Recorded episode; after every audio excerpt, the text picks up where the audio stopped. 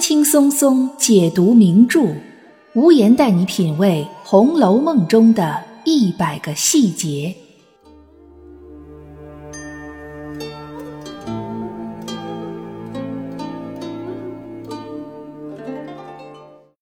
各位听友，大家好，欢迎收听《红楼梦》中的一百个细节的番外，我是暗夜无言。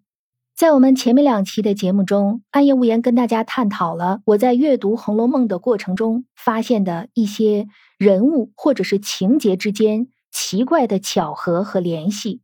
我们可以把它当做是《红楼梦》这样一个非常庞大的叙事架构下面难免会有的一些巧合。那么，除了这种可能性之外，那就是作者的刻意安排。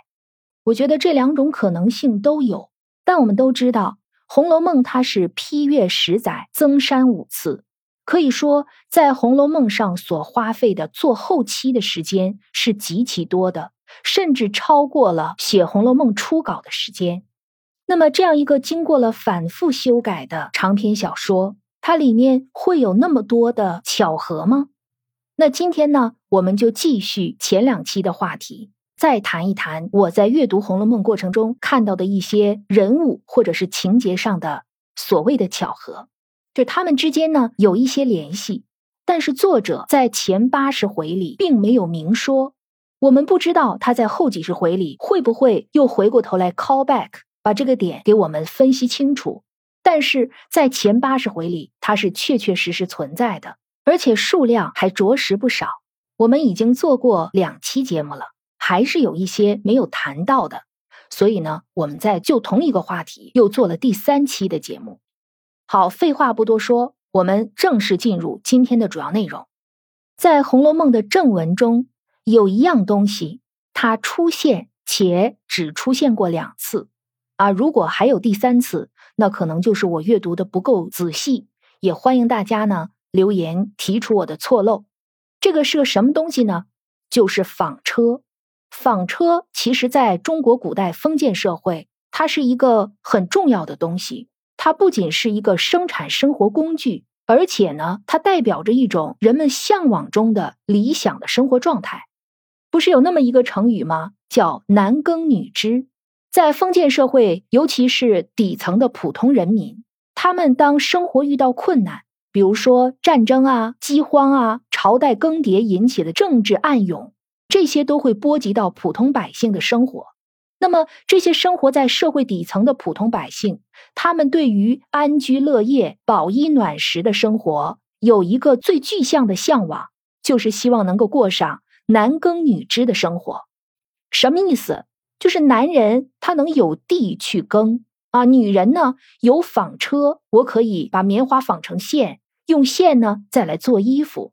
其实，男耕女织体现的就是中国古代最普通的老百姓，他们希望能够过上有吃有穿的生活，这样一个极其朴素的心愿。那么，对于封建社会的贵族阶层、仕宦之家来讲，他们是不存在什么男耕女织的。哪一个贵族需要自己亲自去耕地呢？哪一个贵族女性需要自己亲自去用纺车来纺棉花、纺成线呢？就拿贾府来讲，他们自己家里面有田庄，田庄上面呢有管事儿的人，就像乌进孝，对吧？连乌进孝他都不耕地。别看乌进孝他本身既非贵族又非官宦，但是他肯定也不是亲自下田耕地的。他可能以前耕过，但是他自从当了贾家的田庄的管事人之后，他肯定就是要雇佣一些长工啊、短工啊，为贾府来耕地。针对于男性的耕是这样，那针对于女性的织其实也是这样。真正的贵族小姐，像林黛玉、薛宝钗、史湘云这些人，他们是要做针织的，因为这个属于封建女性的四德之一，这是对他们有一个要求的。但是他们所做的针织也不过是裁缝、刺绣，是做这些事儿，基本上没有人会去亲手将棉花纺成线。所以我们在《红楼梦》的贾府和大观园里，并没有见到过一架纺车。那么，在《红楼梦》中，纺车这个东西出现在什么地方呢？它的第一次出现是在《太虚幻境薄命司》中金陵十二钗正册里，巧姐儿的判词中。当时贾宝玉拿到了这个金陵十二钗的政策，他顺着往下看，当看到属于巧姐儿的判词的时候，这幅画是这么画的：说后面又是一座荒村野店，有一美人儿在那里访妓。然后呢，判词说：“事败休云贵，家亡莫论亲。偶因寄刘氏，巧得遇恩人。”这里面有“巧”字，就是巧姐儿的那个名字当中的字。偶因寄刘氏，我们就知道是指的刘姥姥，是因为巧姐儿的母亲王熙凤偶然的一次机会接济了刘姥姥。刘姥姥呢是一个知恩图报的人，后来又因一些机缘巧合救了巧姐儿。这是我们对巧姐儿的一个命运的分析。虽然巧姐儿的人生结局在前八十回里并没有给我们一个明确的交代。我们只能够靠她的判词，靠她的《红楼梦》十二支曲去推测她最后的人生结局是什么样的，去推测他所遇到的狠救奸凶究竟是谁。但是呢，目前来讲，所有对巧姐儿的结局解读都倾向于一点，就是巧姐儿在被刘姥姥救了之后，逢凶化吉，虽然不是很富裕，但是还算是顺遂的过了这一生。那么，乔姐的真实结局真的是像绝大多数的红楼爱好者所分析的这样吗？她真的是金陵十二钗政策这十二个女性里人生结局最好的一个吗？我们想一想，金陵十二钗这个册子放在太虚幻境的什么司里啊？薄命司，凡入此册者，皆薄命也。乔姐儿的薄命在于她幼年丧母，可能又丧父。在于她从一个含着金汤匙出生的天之娇女，变成了一个很有可能被卖到青楼里面，遭受女性最不堪的遭遇的巨大的落差。这些都是她的不幸，都是她的薄命。那么，在刘姥姥将她救了之后，她的命运是否就此发生翻天覆地的变化？以前的种种苦难都不在了呢？我们继续分析。还是回过头来看，跟判词一起出现的金陵十二钗政策上关于巧姐的这幅画，画上怎么画的呢？是荒村野店。我们想一想，刘姥姥他们家住在什么地方？这个我们可以从书中找到准确的答案。第六回书里面说呢，刘姥姥这个亲家，也就是狗儿他们家老王家，乃本地人士。曾经在京中做了一个小小的京官但是后来呢，家业萧条，仍搬出城外原乡中住去了。虽然他现在不在京中，但是呢，就住在城外。用古代的概念来说，他可能住在京畿；用我们今天的概念来说呢，他有可能住在燕郊，住在大兴，呃，住在这个保定，对吧？有可能是这些地方。那么，他离京城是非常近的。刘姥姥在那个地方住，如果她出来的早，稍微晚一点回去，她当天到贾府来一个往返，打一个来回，这个时间都是够的。可见呢，刘姥姥他们家所生活的地方，并不是什么荒村野店。然后我们再看这个画上还有什么呢？有一美人在那儿访妓，这个乍一看好像没有什么信息含量，但是我们注意“美人”这两个字，细节又来了。荒村野店和美人形成了鲜明的对比，在这种对比之下，乔姐的命运就显得更加的悲剧。本来应该是一个金枝玉叶，结果呢，到了这样一个地方，跟自己原来的生活条件一个天上一个地下，而且到了这儿呢，还要做粗活。我们换一个角度去考虑这个问题啊，我们可以脑洞大开一下，想象一下。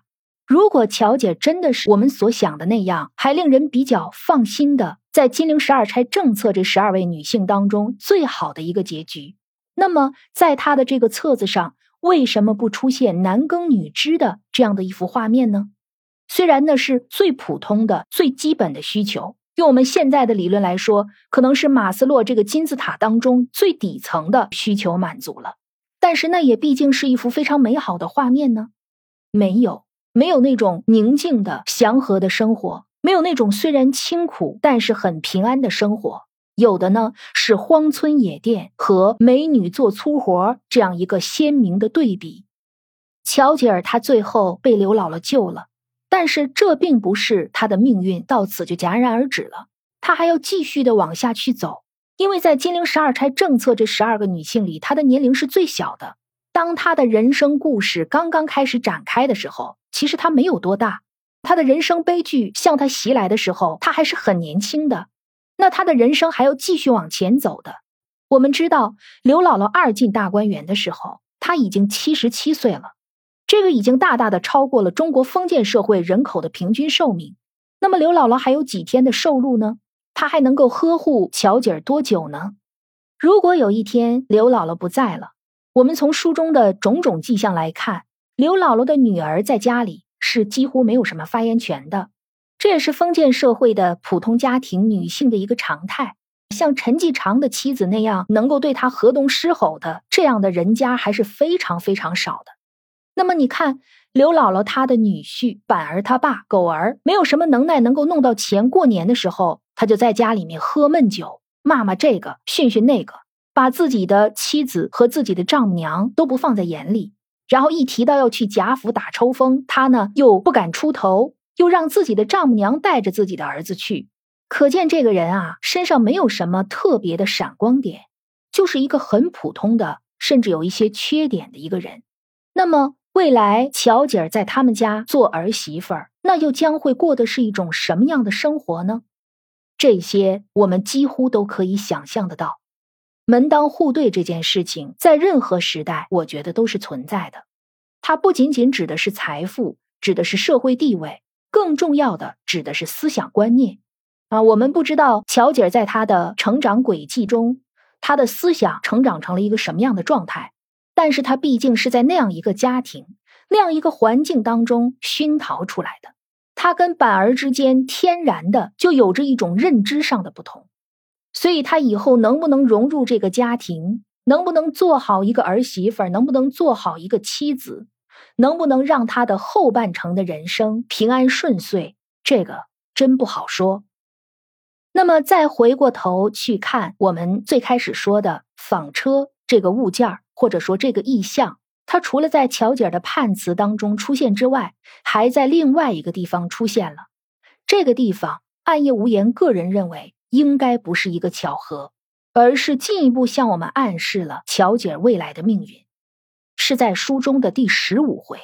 第十五回是秦可卿去世之后，荣宁二府的人带着秦可卿的灵柩到铁槛寺去停灵，在去铁槛寺的路途中。路过了一处农庄，在这个农庄发生了这么一件事儿。凤姐呢说要更衣，然后就带着宝玉和秦钟进到了这个农庄里面。宝玉就在这个农庄里见到了很多他平时没有见过的东西，像敲啊、角呀、锄啊、犁啊这些他都没见过，皆以为奇，不知何相所使，其名为何？就不知道他们是干什么的，更不知道他们叫什么名字。这个不又跟我前面说的那个贵族男子是不男耕的，这个又对上了，对吧？他耕什么呢？他连这些农具他都不认识，更谈不上他要去男耕了。所以男耕女织实际上只是平民百姓的一个梦想，而对于贵族来讲，他们根本就不明白为什么这也能够成为一个梦想。然后呢，宝玉就看到了什么呢？就看到屋子里的炕上有一个纺车。宝玉当然不认识了，他连锄头都不认识。小厮们呢就知道，但是小厮们估计也不会用。宝玉一听是纺车，便上来拧拧、转一转、玩一玩，觉得挺有趣。这个时候，只见一个约有十七八岁的村庄丫头跑了来，乱嚷说：“别冻坏了。”那么这个丫头就是后文提到的二丫头。二丫头应该是一个她在家里面的排名，连一个具体的名字都没有。但是这个丫头她的出现很有意义。我们看这个丫头出现之后，所有人的反应是什么样的？首先是贾宝玉身旁的那些众小厮，因为这个丫头跑来跟宝玉说：“别冻坏了。”小厮们呢，急忙喝断拦阻她。也就是说，这个村庄的丫头在宝玉的手底下那些小厮面前来讲，根本就没有把她放在眼里。你不能离我们家的少爷这么近，更不能用这种无礼的态度跟我们家少爷说话。然后呢，有一个特别过分的人，比小厮还要过分的，就是秦钟。秦钟呢，暗拉着宝玉，笑着跟他说：“此卿大有意趣。”意思说：“哎，这个丫头不错呀，这是你姐姐秦可卿的葬礼，你不难过、不哭泣、不怀念也就罢了，居然还想着调戏姑娘，究竟是有心还是没有心呢？”这个呢，暗夜无言，在我《红楼梦》的一百个细节这个专辑的正文部分，专门有一期的节目是来说秦钟的。对他进行了毫无保留的批评，劈头盖脸的批评。但是这个其实也可以理解，秦钟呢毕竟是年龄还小，而且他是他父亲秦业的老来得子。秦业五十三岁上才有了秦钟这么一个儿子，那肯定是百般的溺爱。再加上我们知道秦可卿不是他的亲姐姐，秦可卿是从养生堂里抱来的，所以他对秦可卿可能没有多深的感情。但是呢，秦钟的轻佻，他的轻浮已经尽数的显现出来了，就是他在对待二丫头这个态度上，以及后来他对待智能儿，都是如出一辙。那么在这个事件当中，还有谁呢？宝玉正想跟这个二丫头说话，只听那边有老婆子叫他说：“二丫头，快过来。”我们不知道这个老婆子是什么身份，是他的亲人呢，还是说跟他一起工作的人？但是我们从这个老婆子的态度可以看出，她对二丫头呢语气并不客气，甚至有点严厉在里面。那么在这件事当中还有谁呢？有凤姐儿。当时呢正是王熙凤要更衣，所以他们才把车停在了这个农庄上。农庄里的人呢也非常恭敬的、勤谨的伺候这些突然而来的贵客。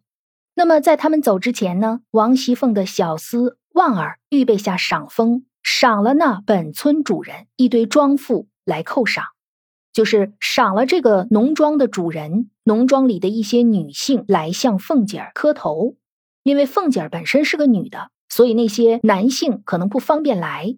书里在这个地方就说了，凤姐儿并不在意，凤姐连这些来叩头的，在这个农庄里还有点身份的女人都不在意，她更不可能在意一个二丫头。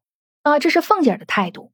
后面宝玉走的时候上了车，出来没走多远，就迎头看见二丫头怀里抱着他的小兄弟，同着几个小女孩子说笑而来。宝玉当时呢就恨不得下车跟了他去。到此为止，所有跟二丫头有关的人都已经出过场了。二丫头和巧姐儿。是《红楼梦》这本书前八十回中唯二的两个跟纺车这个物件或者说这个意象产生关系的二丫头，正是生活在农庄里的一个十七八岁的妙龄少女。巧姐儿他们家出事儿的时候，贾府败落的时候，巧姐儿应该也是十七八岁，跟二丫头是遥相呼应的。二丫头没有名字，那个老婆子管她叫二丫头。乔姐儿在遇到刘姥姥之前也是没有名字的，家里人一直管她叫大姐儿。他们两个人都跟纺车有关系，纺车出现在乔姐儿的判词里，而二丫头又是那个会用纺车，在宝玉面前甚至都已经开始操作这个纺车纺起线来的唯一的一个人。所以，我们是否可以看作在二丫头的身上暗含着乔姐儿的命运呢？那么我们再来看跟二丫头产生关系的这几个人，未来在乔姐的生命中是不是也会出现这样的一些人呢？有的人像那些小厮一样，不把她放在眼里，对她呢非打即骂；有些人呢是像秦钟一样，对她想入非非，就想要占她的便宜；而有些人像那个老婆子一样，就呵斥她，让她去干活，对她非常的严厉。凤姐儿呢对此并不在意。也就是说，像二丫头和未来的乔姐这样的人的命运，凤姐压根儿是没有放在眼里的。她觉得这些人跟她没有任何关系，但是恰恰就是她自己的亲生女儿，将来就要和二丫头有着一样的命运，甚至可能还不如二丫头。我们可以想象这样一个画面，可能呢稍微有些残忍。当凤姐儿正款款的坐在农庄的榻上。一手拿着茶盏，一手拿着杯盖，非常悠闲的、非常优雅的喝着茶。然后，这个农庄里的这些农妇来给他磕头、来谢恩、谢赏的时候，凤姐呢连眼皮都不抬一下，并不在意这个事儿。她完全不会想到未来自己的唯一的女儿命运还不如眼前的这些人。那么，在这个事件，就是在二丫头这个事儿里，唯一一个对二丫头抱有同情的心理，甚至欣赏、喜欢、呵护这种心态的人，就只有贾宝玉了。可惜的是呢，贾宝玉也没有办法跟二丫头多说一句话，更没有办法从了自己的心，跟着二丫头就此去了。那么，我们再想一想，乔姐儿。乔姐在未来会遇到这样一个真心的呵护她、喜欢她、想要跟着她一起去的人吗？这个人会是板儿吗？在刘姥姥解救了她悲惨的命运之后，可以说乔姐儿的生存环境发生了变化，但是对于乔姐儿的内心世界，对于她的思想来讲，她所处的那个环境里，能有人跟她产生共鸣吗？我觉得这些呢，可能对于乔姐来说。都是一个太奢望的事情。虽然《红楼梦》的作者一直在通过宝玉和黛玉之间的关系来反复的告诉我们，心灵相通，两个人互相默契，思想高度契合，对于一个人来说是多么的重要。但是这个东西真的太奢侈了，它甚至比高官厚禄、比豪门显贵、比科举中状元更奢侈。你说金陵十二钗政策，这十二个女性有哪一个人是遇到了？有，且只有林黛玉一个人。所以这种东西是非常难得的。所以想必乔姐儿未来的生活，偶因寄流氏巧得遇恩人，这个恩人也没有办法从根本上改变她悲剧的命运，更没有办法将她彻底的从太虚幻境的薄命司当中拯救出来。当一个豪门出身的贵族小姐，有一天她经历了人世的波折，她人生的愿望只剩下了能够过男耕女织的生活这样一个最朴素的、最平凡的，甚至是最基础的愿望。然而，这个愿望可能永远也不会实现，这个也确实是一个彻头彻尾的悲剧。那听到这儿呢，可能有些听友就会提出异议，说乔姐儿那么小。贾家最兴盛的时候，他没有赶上，可能刚懂事儿，家道就中落了。母亲呢也去世了，父亲的贾琏应该也没有什么好的结局。乔姐儿后来是遇到了狠救奸凶，被自己最亲的亲人出卖，被卖到了勾栏瓦肆，这样的一个命运还不够惨吗？这还不够薄命吗？难道你非得说他未来的婚姻生活也不幸福，才算得上是薄命吗？就不能给他留点念想吗？那么我们来看金陵十二钗政策里面的这十二位女性，她们的人生悲剧被写到了判词里。实际上，他们十二个人每个人的婚姻、每个人的情感生活都应该是不幸福的，这才符合《红楼梦》大指谈情的这样一个主旨。你想，林黛玉不能够跟自己心心相印、两情相悦的人厮守一生，薛宝钗。可能她一生都没有得到贾宝玉的真心。史湘云呢，跟魏若兰可能感情很不错，有一个很好的开始。但是魏若兰后来应该是早逝了，留下湘云独守空房，成了一个年轻的寡妇。那妙玉更是屈从枯骨，堕入了泥淖之中。那么我们看这些有丈夫的，首先是李纨，她在自己最青春韶华的时候，丈夫去世了。此后，她的绝大部分人生，几十年的时间，都是在独守空房。王熙凤，他和贾琏貌合神离，也许一开始两个人的感情还不错。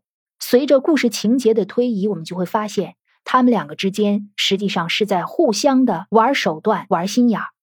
再后来呢，可能因为尤二姐的事情，有了更深的难以解开的心结，甚至是仇恨。所以到八十回之后，贾琏怎么对待王熙凤，这个我们都不好说。然后再看元春，她是皇上的女人，皇上的女人能有几个感情生活幸福的呀？每天不是都生活在内宫的风刀霜剑之中吗？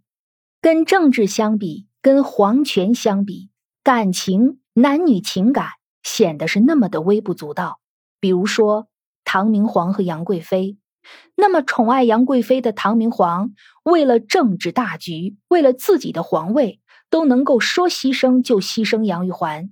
更何况其他的皇帝呢？而且元春在皇帝面前的地位，那是远远不如杨贵妃的。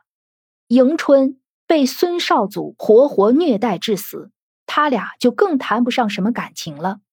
秦可卿出轨自己的公公，最后呢死的不明不白，留下了骂名。当然，这个没有在《红楼梦》里通过正文来表现出来，但是在秦可卿他的《红楼梦十二支曲》里非常明确的写道：“善风情，秉月貌，便是败家的根本。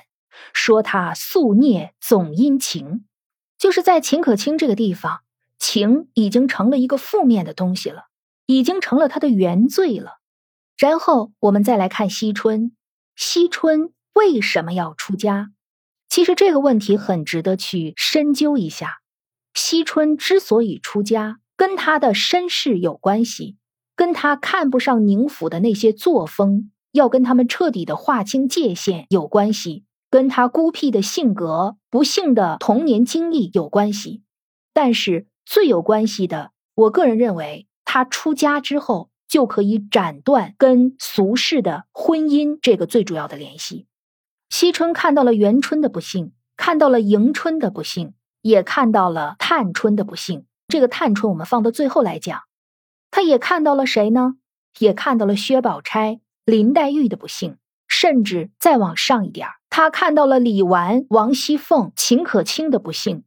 所以他觉得他一定要跟婚姻彻底的切断关系。那么最好的方法无疑就是出家，对吧？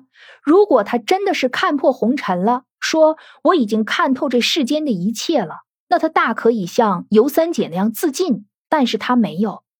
惜春他最想划清界限的一个是他宁府的那些亲人，一个就是未来可能降到他头上的婚姻，因为她是一个贵族小姐，一旦她到了适婚年龄。那些官媒婆就会主动的找上门来，提亲的、说亲的，肯定连门槛都踏平了。而且我们从《红楼梦》前八十回知道，官媒婆已经进贾府来给谁说亲了呢？探春。那么探春说完了，下一个就轮到谁了呢？那就是惜春了呀。面对这种可怕的局面，惜春就咬定牙关说：“我要出家。”他就彻底斩断了自己跟俗世的婚姻所有的联系。惜春他的人生的悲剧，并不仅仅在于独守青灯古佛。我们说独守青灯古佛也未必是一件坏事儿，对吧？我最后成了一代高僧，成了一代名尼，那不也是一件好事吗？为什么说惜春他也在搏命思里呢？因为惜春他从小受到的种种的打击，种种的阴影，很大一部分是来自于男女情感。来自于婚姻，因此他要杜绝这个东西，这也是惜春的悲剧，因为他的情感世界实际上是不健康的，是扭曲的，他没有那种正常人的健全人的情感，所以说惜春也是薄命的。那么还有探春，探春呐，从她的判词来讲，还有从我们所看到的《红楼梦》爱好者分析的结局来讲，她是远嫁海外。嫁的还不错，成了一个王妃，对吧？他们寿怡红群芳开夜宴的时候，不是说惜春日边红杏倚云栽吗？说她必得贵婿，所以有些人就说了，她应该是嫁的非常好。那么，真的是像大家分析的这样，探春的情感生活是幸福的吗？她嫁的是好的吗？探春可能唯一的悲剧就体现在嫁得太远了，这一辈子都没有办法回家省亲。仅仅是这个悲剧吗？我觉得这还不够悲。千红一哭，万艳同悲。这个悲剧可不是浅尝辄止。探春最在乎的是什么？最在乎的就是他庶出的身份。我们在《红楼梦》的前八十回当中，能够看到所有的庶出的男男女女，最在乎自己身份的，非探春莫属。啊，那么这样的一个人，就像王熙凤所说的那样。将来不知道哪个有福的不挑正数的得了去，又不知道哪个没福的挑正数把他错过了。这是王熙凤的话，我觉得这个话也是对探春的未来的一个谶语。探春未来固然嫁得很高贵，成为了王妃，虽然离家远一点看上去还不错，但是实际上，我们说探春所嫁的这个人是不是就是嫡出的呢？一个嫡出的王子真的会娶一个庶出的女孩吗？会不会正因为探春是庶出，所以她就没有办法嫁一个嫡出的人，也嫁了一个庶出的人呢？会不会探春既嫁到了遥远的海外？一生没有办法回家省亲，同时呢，又嫁给了一个庶出的人，使得她一生当中想要追求一个嫡出的地位，永远没有办法实现呢？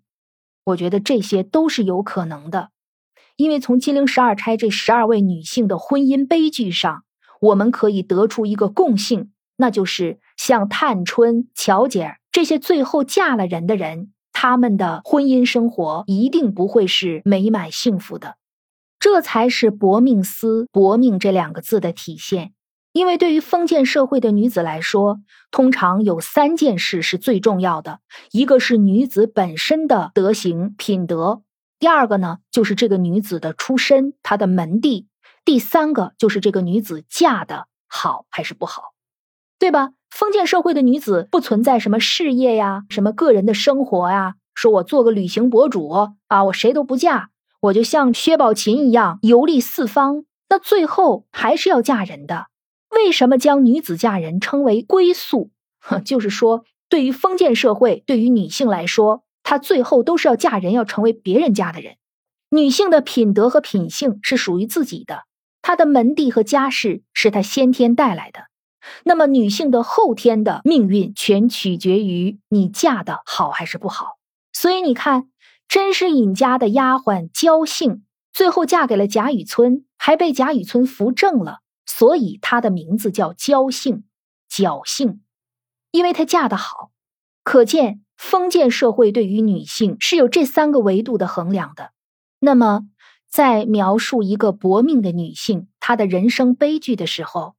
也往往会跟这三个维度有关，尤其是家门不幸和婚姻不幸，都会成为这个女人一生中最薄命的地方。因此呢，巧姐儿即便被刘姥姥救了，未来能够嫁给板儿，她也不会有琴瑟和鸣、举案齐眉的婚姻生活，因为这个注定就是薄命司里面所有的在册的女子她们的命运。好的。如果您喜欢本期的节目，欢迎您给这个节目点一颗心，或者您可以在节目进度条的上方对《暗夜无言》的节目进行打赏，支持《暗夜无言》的原创创作。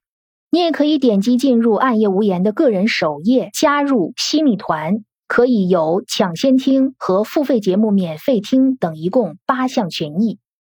此外呢，您如果想跟暗夜无言在节目之外有更多的交流，也欢迎您加暗夜无言全拼零零幺，在好友验证的时候，您可以写您最喜欢的《红楼梦》当中的人物是谁，作为我们的一个通关密码。